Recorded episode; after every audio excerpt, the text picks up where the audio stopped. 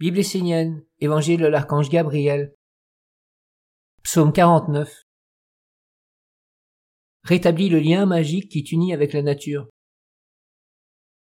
Vous qui cherchez la paix, la pureté et le véritable contact avec les mondes supérieurs et subtils, approchez-vous de la nature, approchez-vous des arbres, cherchez le soleil, émerveillez-vous devant la mer, respirez et grandissez votre vie intérieure devant la montagne, tissez un lien conscient avec la nature, qui ne demande qu'à établir un contact avec vous, à partager votre vie, à vous aider à vous élever vers le plus haut. La nature est vivante, elle est emplie d'êtres et d'intelligence qui aspirent à rencontrer l'homme dans ce qui est subtil, doux et respectueux.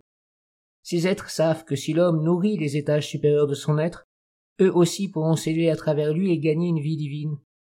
Ne négligez pas et ne bafouez pas ces amis qui se trouvent autour de vous et en vous. Respectez-les. Ne leur faites pas de mal par votre comportement inconscient, par vos mauvaises pensées et vos humeurs changeantes. Pose ton regard sur la nature et vois en elle ton ami. Pense qu'elle cherche une relation amoureuse avec toi. N'entre pas dans le système inconscient qui est en train de tout détruire par la technologie, qui envahit le monde et répand la mort. Essaie de rester dans le plus simple et de trouver ce qui est vrai en lui. Fais de ta vie un équilibre, une harmonie entre le monde de la nature vivante, le monde de l'homme et le monde divin. Sois juste. Prends ce dont tu as besoin pour vivre et sois conscient que le surplus n'est pas utile, surtout s'il se fait au détriment de la nature.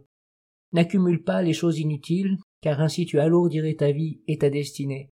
Ne va pas prier les dieux pour des problèmes bassement matériels.